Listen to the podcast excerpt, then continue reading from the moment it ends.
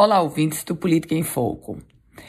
Chegamos a esta segunda-feira, 24 de outubro de 2022. Entramos em uma semana decisiva, na reta final do segundo turno para o processo eleitoral de 2022. De um lado, o presidente Bolsonaro, do PL, do outro lado, o ex-presidente Lula, do PT. De um lado, o ex-presidente Lula, do PT, e do outro, o presidente Bolsonaro do PL.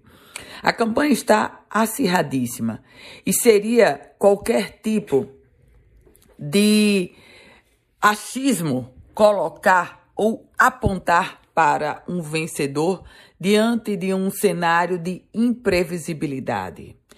Essa tensão nós podemos também observar nas ruas e mais do que isso, na própria pressão que as coordenações nacionais estão fazendo com os líderes locais.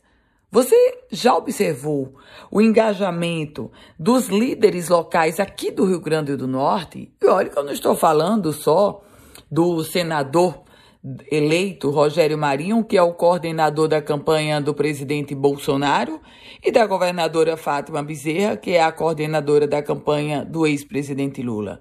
Eu estou falando do engajamento de vereadores, de prefeitos, de ex-vereadores, de candidatos que foram derrotados, de outros que foram eleitos.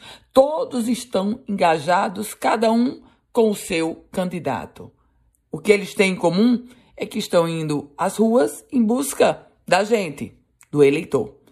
Eu volto com outras informações aqui no Política em Foco com Ana Ruth Dantas.